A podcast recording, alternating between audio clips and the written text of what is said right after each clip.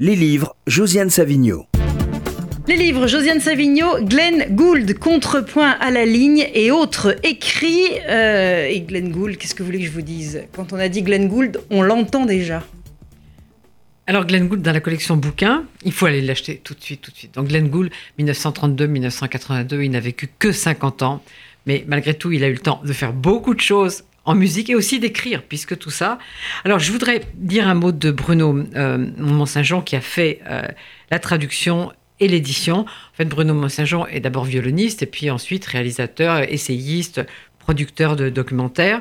Et euh, c'est un travail magnifique. Il a déjà publié beaucoup de choses sur Glenn Gould, notamment Glenn Gould Journal de crise, suivi de correspondance de concert chez Fayard en 2002 et Glenn Gould Chemin de traverse chez Fayard en 2012. Alors d'abord, je vous recommande sa préface parce que c'est sa relation avec Gould, leur rencontre, tout ce dont on aurait rêvé nous, mais bon, comme ça. Et puis, euh, donc, je je vais vous dire comment il a procédé, comment il a procédé pour ce livre. C'est important de montrer comment il a fait son choix, parce que ce pas, pas si facile. Si je retrouvais la page, ce serait bien. Voilà. Dans un souci de clarté, j'ai adopté pour ce livre une structure en quatre parties.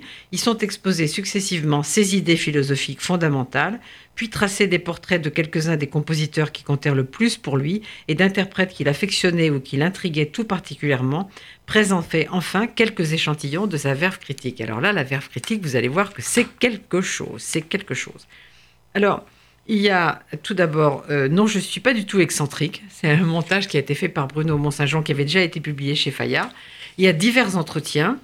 Alors, je dirais que c'est un livre à ne pas lire en continu. Chaque soir, un petit morceau. C'est un, enchantement. C'est tellement intelligent, tellement fin.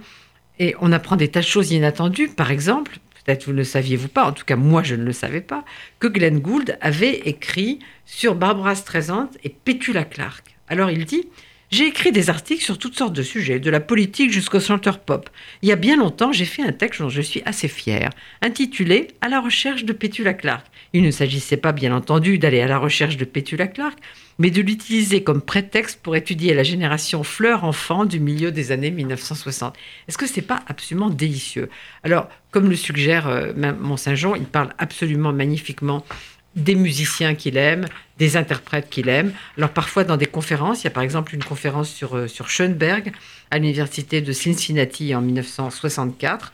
Il y a en effet beaucoup d'articles. Alors il y a un article sur la critique, alors ça je ne peux pas résister à vous dire, c'est absolument un délice d'ironie.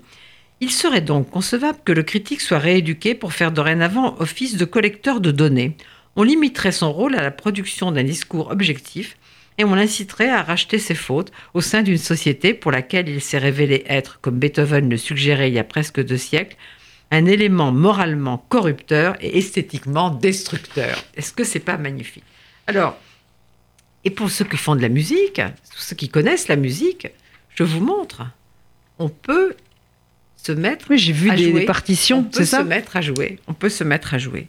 Alors vraiment, moi, bref, hein, j'ai qu'un mot à dire. Courez acheter ce livre. C'est 32 euros et 960 pages de bonheur dans la collection bouquin Glenn Gould.